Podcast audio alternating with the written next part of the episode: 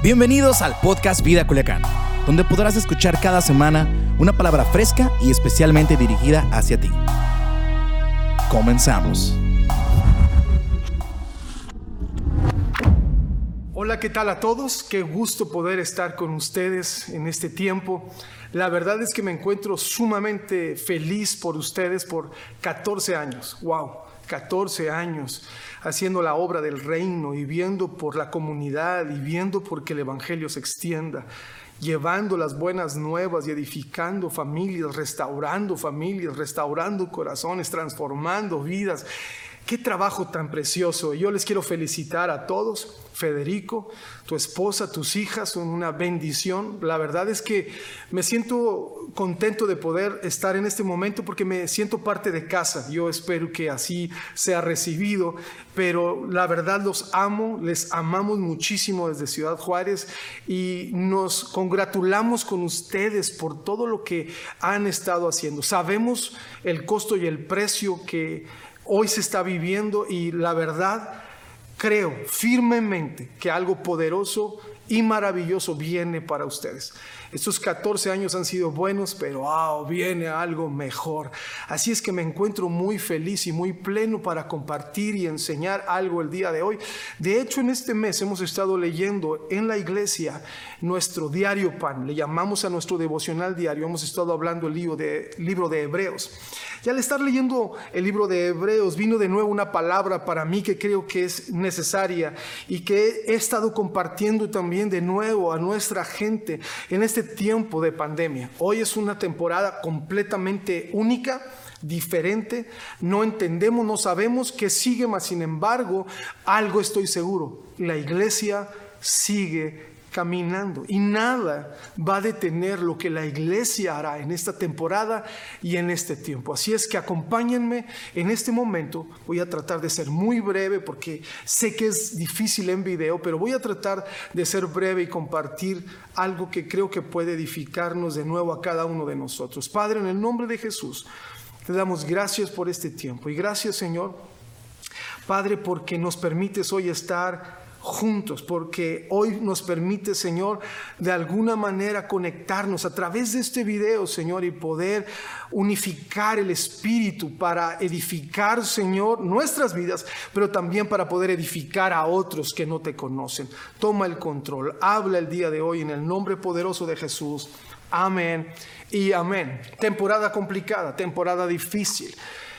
Federico ha de estar de acuerdo conmigo en todo lo que hoy estamos viendo y, viviendo a través de el liderazgo dentro de la congregación hombres y mujeres con conflictos matrimoniales por estar tanto tiempo en casa, circunstancias y ha florecido ciertas cosas que había internas que hay que atenderlas y que el Señor tiene control, pero también tiempo difícil económico y financiero, no solo para la iglesia, sino para todas las personas, negocios realmente en crisis, algunos cerrando, y esto es, esto es muy triste lo que voy a decir, pero algunas iglesias en crisis que inclusive han cerrado en esta temporada, son situaciones y circunstancias muy complicadas. Hijos rebelándose porque están realmente cansados y frustrados en este encierro.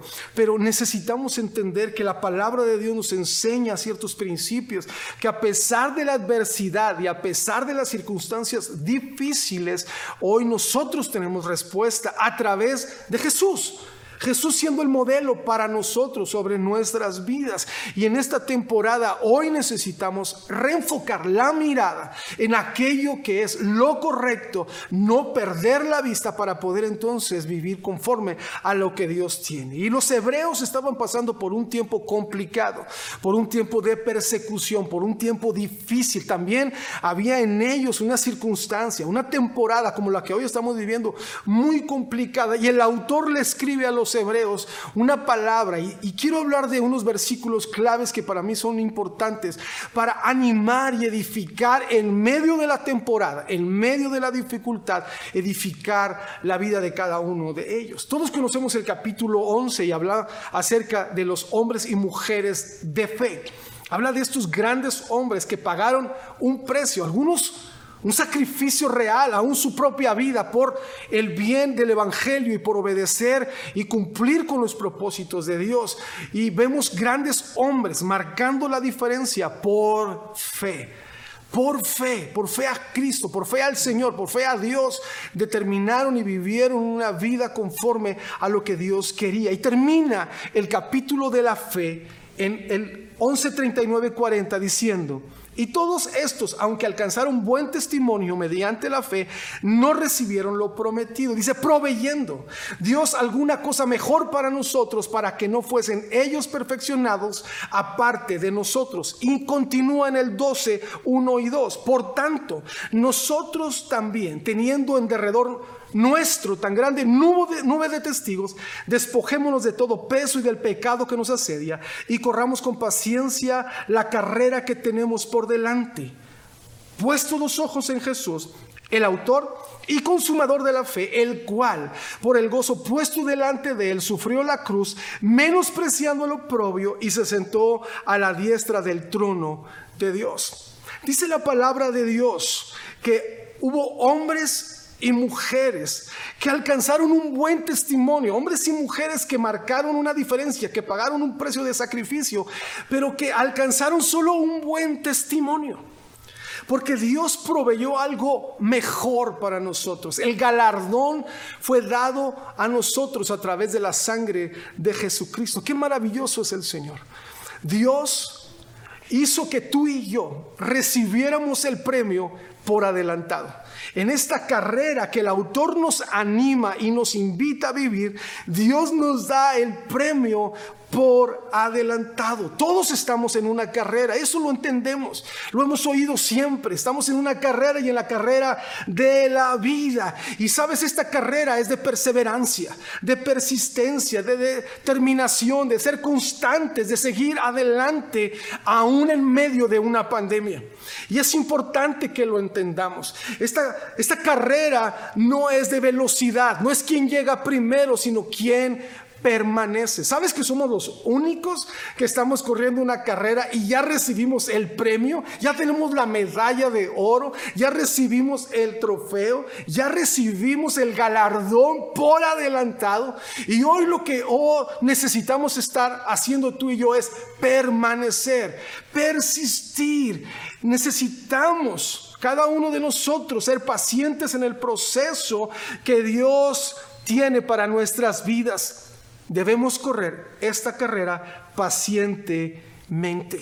¿Cómo debemos correrla? ¿Cómo debemos correrla? Ahora tienes que entender esto y es importante. Este escrito fue para la comunidad, la comunidad, perdón, mesiánico judía.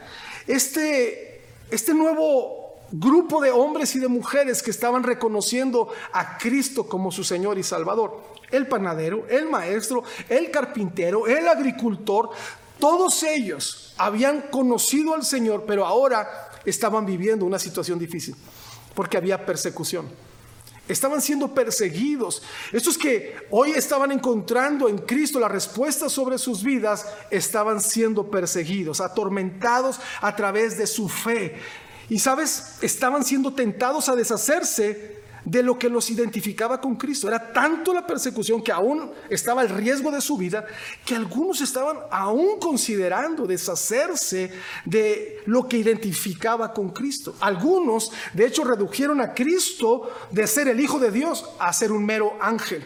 Y otros estaban regresando a los sacrificios levíticos, repetitivos e imperfectos, realizados en el, en el templo, teniendo sacrificios, ¿sabes? Teniendo ya el precio de aquel único sacrificio que era necesario para una vida transformada y una vida renovada.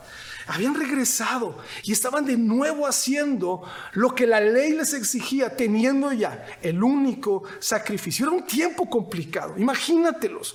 Imagínate la persecución. Y hoy nosotros estamos en un tiempo realmente complicado. La pandemia está robando y de alguna manera está atacando nuestras familias, nuestras economías, nuestra fe El diablo quiere robar y de la misma forma el pueblo estaba siendo atacado. Pero hoy cumples 14 años de persistir.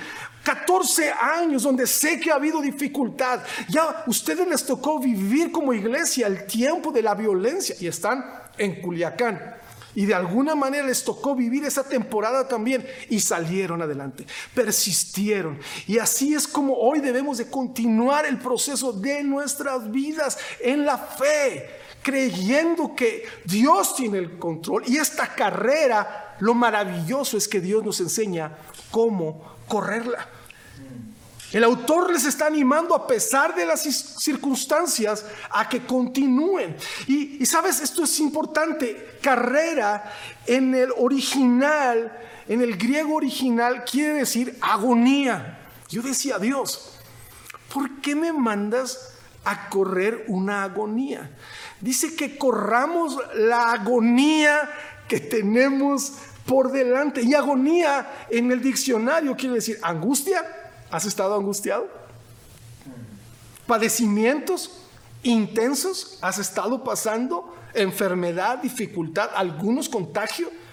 ¿Abatimiento? ¿Te has sentido abatido, derrotado por la circunstancia económica? por la circunstancia financiera, porque has perdido a lo mejor alguna propiedad o estás perdiendo una propiedad, has tenido que regresar un vehículo, tribulación.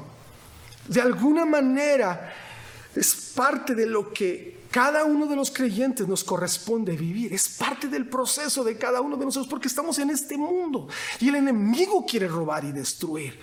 Y el autor les dice, tienen que continuar, tienen que correr esta agonía cada uno de ustedes. Los exhorta a correrla y no dejarla. Los grandes hombres de la fe corrieron su agonía, pero solo alcanzaron un buen testimonio. Pero luego dice algo maravilloso. Dios proveyó algo mejor para nosotros. ¿Y qué mejor que Jesucristo? Dios proveyó a Jesucristo para ti y para mí. Entonces, Jesucristo es el galardón y el regalo. Y es en donde ahorita tú y yo debemos de enfocarnos cada uno de nosotros. Continúa diciendo el versículo 1 de Hebreos. Dice, puestos los ojos en Jesús. Y aquí está la clave de todo. El problema de muchos es que hemos perdido el enfoque y hemos desviado nuestras vistas. Puestos los ojos en Jesús. Ahora, este Jesús, el que no solo es Dios poderoso y soberano, sino este Jesús que también ha estado viviendo su agonía y vivió su agonía, perdón.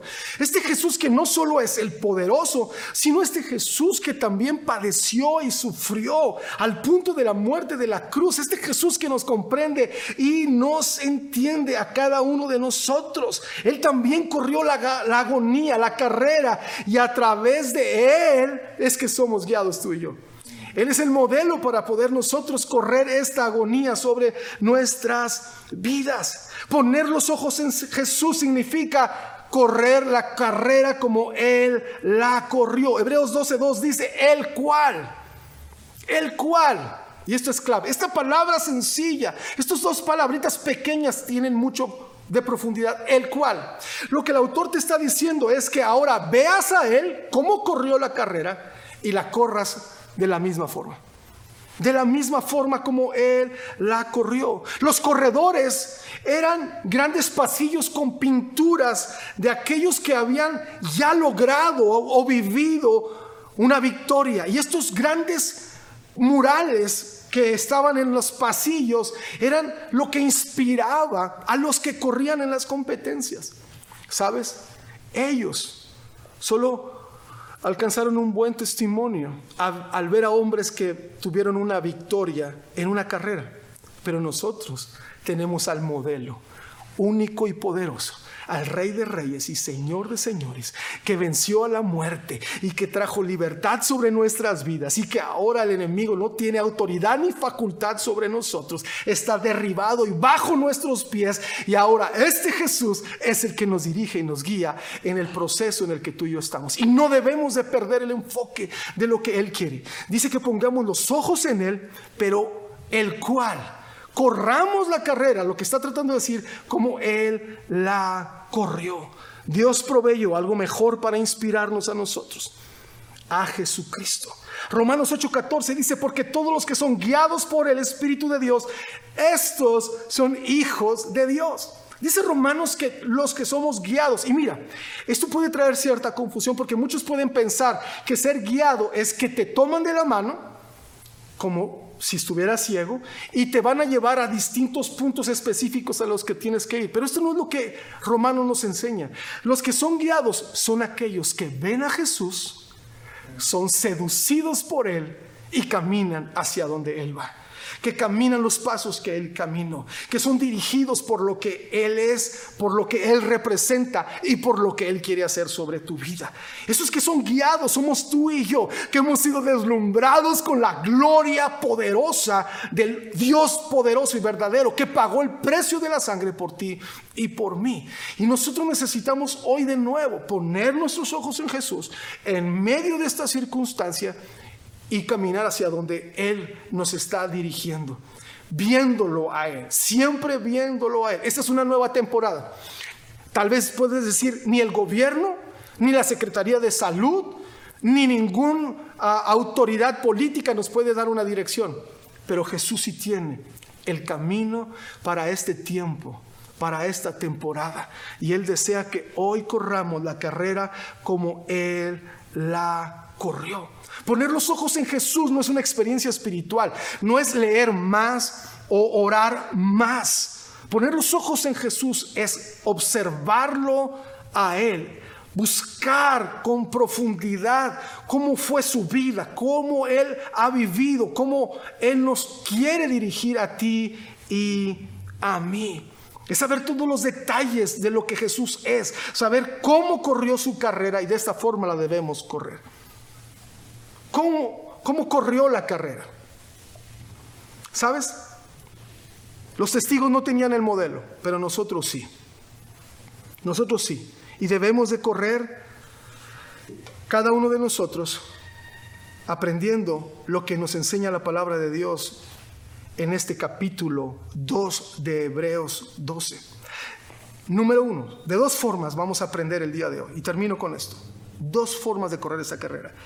Número uno, el cual por el gozo delante de él sufrió la cruz. La reina Valera dice, debido al gozo que lo esperaba, soportó la cruz. El gozo que lo esperaba. Y la nueva traducción viviente dice, de quien por el gozo que lo esperaba, soportó la cruz. ¿Sabes cuál era el gozo que lo esperaba? Su morada con el Padre. Jesús se pudo gozar a pesar de la agonía, porque sabía que iba a ir a la casa permanente, a la casa con su Padre. Muchos piensan que Jesús se gozó y he escuchado predicaciones que dicen que pensó en ti y luego Él se gozó y dijo, voy a morir por mi hijo Milton. ¿Sabes? Hubo un momento donde Jesús dijo, si es posible que pase de mí esta copa, ¿lo recuerdas? Hubo un momento donde Él se vio en una circunstancia complicada no por temor de ninguna manera, pero al llevar el peso del pecado sobre su vida. Y, su padre iba a voltear, él dijo, pasa de mí esta copa. Él hubiera preferido que no hubiera ni un instante sin su padre. Pero no fue que pensó en nosotros, y esta es mi interpretación, fue que él iba a su morada, iba con su papá. Él se gozó a pesar de las circunstancias porque iba a estar con su Padre. Y ese es el mismo motivo por el cual y tú y yo nos podemos gozar el día de hoy. Dice la palabra de Dios que nuestra ciudadanía está en el cielo y que Dios ha plantado eternidad en nuestro corazón. Y vamos a ir con nuestro papá también. Y no importa la pandemia, no importa la economía, no importa la enfermedad, no importa lo que esté sucediendo a nuestro alrededor, tú y yo. Oh, hay eternidad en nuestras vidas. Hemos sido salvados salvados por la sangre de Jesucristo. Y eso es suficiente para salir este domingo esta reunión en la cual estés, para gozarnos y alegrarnos porque tenemos casa y estaremos algún día con Él. El fruto de nuestra agonía debe de ser el motivo de nuestro gozo. El fruto de nuestra agonía debe de ser el motivo de nuestro gozo y el fruto es la eternidad en el cielo. Estaremos tú y yo con nuestro Padre. Salmo 91, 14 dice, y me gocé en tu salvación. El fruto de nuestra agonía es la salvación sobre nuestras vidas. Si tú eres salvo, tú tienes hoy por qué gozarte. Hoy hay un motivo por el cual estar feliz no importando la chequera, no importando la cuenta bancaria, no importando el depósito, no importando aún tu salud. Yo soy diabético y han sido batallas y luchas enormes, pero la circunstancia física no determina la eternidad en mi corazón y en mi vida. Oh, hay algo mejor y mayor para nosotros y eso debe de ser el motivo de nuestro gozo la salvación. Debemos gozarnos porque hemos sido salvados. Y para gozarnos de esta salvación, te quiero decir tres puntos sencillísimos. No solo los voy a nombrar. Primero tienes que conocerla. Antes de cualquier cosa tienes que tener una comprensión correcta e inteligente de lo que es y de lo que ha sucedido en tu vida. ¿Cómo has sido nacido de nuevo? Transformado y cambiado a través de esta salvación, porque si no lo sabes y no lo entiendes, no vas a vivir a través de ella. Número dos, tenemos que aferrarnos a ella mediante la fe. Van a venir pensamientos y engaños de otros que te van a decir que no es verdad, que no es una realidad. Porque a veces en nuestra imperfección hay dudas en cuanto a nuestra salvación. Pero la perfección no se manifiesta a través de los hechos que hagas, sino es a través simplemente de la sangre vertida en la cruz del Calvario por ti. Ha sido cubierto y ahora, de hecho la palabra de Dios dice 56 veces santo o santos y nos se refiere, perdón, a los santos se refiere a nosotros, a ti y a mí. Tenemos que aferrarnos a ella. Y, y, número tres, al aferrarnos a ella, tenemos que estudiarla, saber cuál fue el precio que fue pagado y por cuánto se sacrificó para que tú y yo la recibiéramos. Porque, ¿sabes una cosa? Necesitamos entender las cualidades divinas que representan para que tú y yo podamos vivir en esta plenitud sobre nuestras vidas. Juan 10, 28 dice, yo les doy vida eterna y no perecerán jamás ni nadie. Nadie es nadie. Nadie las, las arrebatará de mi mano. Juan 4:14 dice, mas el que bebiere del agua que yo le daré no tendrá sed jamás, sino que el agua que yo le daré será en él una fuente de agua que salte para vida eterna. Agua fluyendo continuamente de nuestro interior. Gozarnos por lo que Él ya hizo debe de ser suficiente sobre nuestra vida. Por el gozo, dice, puesto delante de Él. Y esta es una de las maneras en las que debemos de correr esta carrera. No permitas que el temor, la inseguridad, la ansiedad, la tristeza robe el gozo que hoy debes de estar viviendo por lo que Jesús representa sobre tu vida. Levántate, entrégale al Señor tus aflicciones, ve a Él, ponlas en sus manos, en sus pies y determina hoy oh, alegrarte y gozarte por lo que Él ha hecho sobre tu vida. ¿Qué hay en esta salvación que debería hacer que nos gocemos tú y yo? Todo. ¿Sabes que a lo mejor lo único que nos debería de bastar es saber que hay una salvación para esos pobres y perdidos hombres que en su misericordia nos alcanzó y nos nos perdonó. Tú y yo somos salvos. Número dos, dice que menospreció el oprobio. Menos precio, menos valor. Híjole, esto es bien complicado, pero esta palabra ha sido de edificación para mi vida. Porque he tenido que, a pesar de las circunstancias, entender el enfoque correcto de mi vista y encontrar el valor de lo que representa a Cristo. Y ante quién es Jesús, lo demás no tiene valor. Menos precio al oprobio, menos precio al insulto. Él menospreció el insulto. Él menospreció el oprobio. Entonces Jesús te está diciendo, pon los ojos en mí, o, o el autor dice, pon los ojos en Jesús, dice, el cual corrió la carrera de esta forma. Se gozó en medio de la circunstancia complicada, pero también le dio menos valor al oprobio, menosprecio a la vergüenza. Sabes, muchos estamos siendo heridos en este tiempo y en esta temporada, lastimados, pero necesitamos darle menos valor. Debemos de correr la, agonía como Él la corrió y Él no le dio valor al oprobio. La cruz para los ladrones era un instrumento de muerte, para Jesús era un instrumento de vida. ¡Wow! Él dijo estando ahí en la cruz, perdónales porque no saben lo que hacen. Perdónales porque no saben lo que hacen. El hombre o mujer que corre una carrera para vencer le asigna un valor correcto a las circunstancias de su vida. Le asigna un valor correcto a las circunstancias de su vida. A los insultos, a las necesidades, a las enfermedades. Les damos el valor correcto. Si, si queremos vencer, si queremos vencer esta carrera, hay que correrla como Jesús la corrió. Ahora te voy a poner un ejemplo. ¿Cómo a veces le damos el valor o cómo podemos dar un valor de alguna manera correcto a las circunstancias?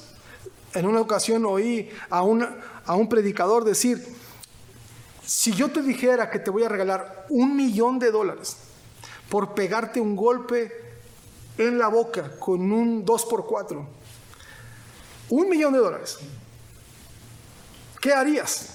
Y te voy a ser sincero, yo por 100 mil, por un millón de pesos me dejo dar un golpe en la boca. Ahora, al recibir el golpe, me imagino el dolor que puede producir, tal vez dos dientes quebrados, los labios rotos, pero la satisfacción al recibir el millón de dólares cambia el sentido del valor que le das al golpe. Ahora, esta es la pregunta. ¿No es más valioso Jesucristo que un millón de dólares? ¿No es más valiosa la eternidad, el perdón, la libertad, la sanidad de lo que Él representa sobre nosotros? ¿Qué valor le asignas a las circunstancias? Y esto es importante. El hombre o mujer que corre una carrera para vencer le asigna el valor correcto. Un herido no puede correr. No vas a poder terminar. Si te mantienes herido por las circunstancias, aún porque no te saludó el pastor, o aún porque consideras que la iglesia no está haciendo las cosas bien o porque no te gusta el color negro del muro que acaban de pintar o las luces o el baile. Hay circunstancias que a veces nos apropiamos sobre nuestras vidas y sabes, nos herimos nosotros mismos, abrazamos algo que no nos corresponde sobre nuestras vidas y le das valor que roba el proceso de continuar y caminar. Cuando el hermano Víctor, que era mi pastor, no me saludaba, ¡újule! A veces pasaban dos semanas y estaba angustiado pensando que hice mal, es que a lo mejor ya no debo de estar, o ya no me quieren aquí, o a lo mejor ando en pecado. No me saludó el pastor. Dos semanas de mi vida. Dos semanas de mi vida. A una situación que no merecía ese valor. ¿Cuánto le estás dando de valor a la herida? ¿Cuánto le estás dando de veras de valor a las circunstancias que están a tu alrededor. Menos precio, menos valor a lo propio. No le des un minuto más. Gózate y quita esta carga de aquello que está robando el que tú puedas continuar y avanzar. 14 años, amigos. 14 años y vienen muchísimos más. Hay mucho que hacer. Imagínate lo que viene para nosotros como iglesia en medio de esta circunstancia de pandemia. Imagínate cuánto podemos hacer el día de hoy. Las circunstancias, quiero que entiendas algo. A Dios no le tomó por sorpresa la pandemia. Dios no está preocupado o asustado. Ay, yo sé, o viene una crisis emocional sobre su vida. Él tiene el control de todas las cosas y Él está aprovechando esto. Oh, para que la iglesia se fortalezca, para que la iglesia se levante, para que la iglesia haga su obra y para que vayamos y rescatemos a aquellos que están realmente viviendo y sufriendo sin Cristo. Tú y yo tenemos al Espíritu Santo en nuestras vidas y mora en nosotros. Y Él es el que trae sobre nosotros la libertad, el gozo, la paz, el bienestar. Esta es la temporada. Iglesia, Vida Culiacán, esta es tu hora, este es tu tiempo. Este es un pequeño reseteo. Este es un pequeño comienzo. Este es un momento importante para su vida. Se va a hablar del antes y después de la pandemia, con lo que viene. Pero necesitamos estar sanos, necesitamos estar gozosos, necesitamos quitarnos todo aquello que nos estorba para avanzar en lo que Dios tiene para nuestras vidas. ¿Cuánto valor le das a la crítica? ¿Cuánto valor le das a aquello que, que pueda hablarse de ti? Son una generación muy joven. Veo lo que Dios está haciendo a través de las redes con ustedes y veo a los jóvenes ahí trabajando y haciendo.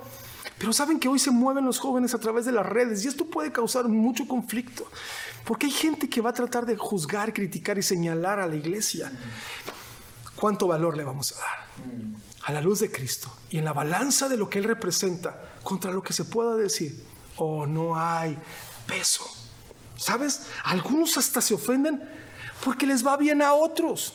Te molesta que le vaya bien a otros que ni siquiera tienen nada que ver contigo, pero te gustaría que les fuera mal. Menosprecia el oprobio. ¿No te gusta lo que otros hacen o cómo lo hacen y te ofende al punto de que ya no estás bien.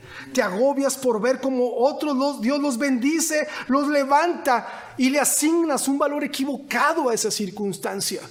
Ese es el tiempo de Dios para la iglesia. Ese es el tiempo para lo que Dios tiene para ustedes. La gran multitud de testigos no eran espectadores, eran hombres y mujeres que corrieron y vencieron, ponían a los triunfadores. Y yo les quiero decir algo, iglesia. A lo mejor es muy emocionante 14 años, pero hay una generación detrás de ustedes que viene y que necesita ver a los victoriosos. Acuérdate, si tú le asignas el valor correcto y corres la carrera como Jesús, ya ganaste, ya venciste. Tú ya eres un modelo, tú ya estás en el corredor, tú ya eres una pintura que otros van a ver para saber cómo vivir una vida de fe, cómo vivir una vida de victoria. Tú tienes que saber que ya venciste y que ya eres un lienzo en el muro que otros están viendo. Esta nueva generación necesita ver hombres y mujeres que se gozan en medio de la circunstancia y que le dan el valor correcto a las cosas en nuestro entorno y alrededor. Menos precio. Vida Culiacán. Yo los bendigo en el nombre de Jesucristo. Y les invito a correr esta carrera que tienen por delante, esta agonía que tienen por delante, esta circunstancia complicada en la cual están pero viviéndolo sabiendo que primero hay el modelo para saber cómo hacerlo, pero sabiendo también que a través de vivirlo tú vas a bendecir a otros. Tú vas a poder edificar en la vida de otros. Así es que los bendigo, agradezco mucho esta oportunidad, les animo a continuar. Espero algún día estar con ustedes en otros 14 años y saber la obra tan poderosa y grande que Dios hará con Vida Culiacán a través de hombres y mujeres que supieron correr la carrera como Cristo la corrió. Señor, yo los bendigo en el nombre poderoso de Jesucristo.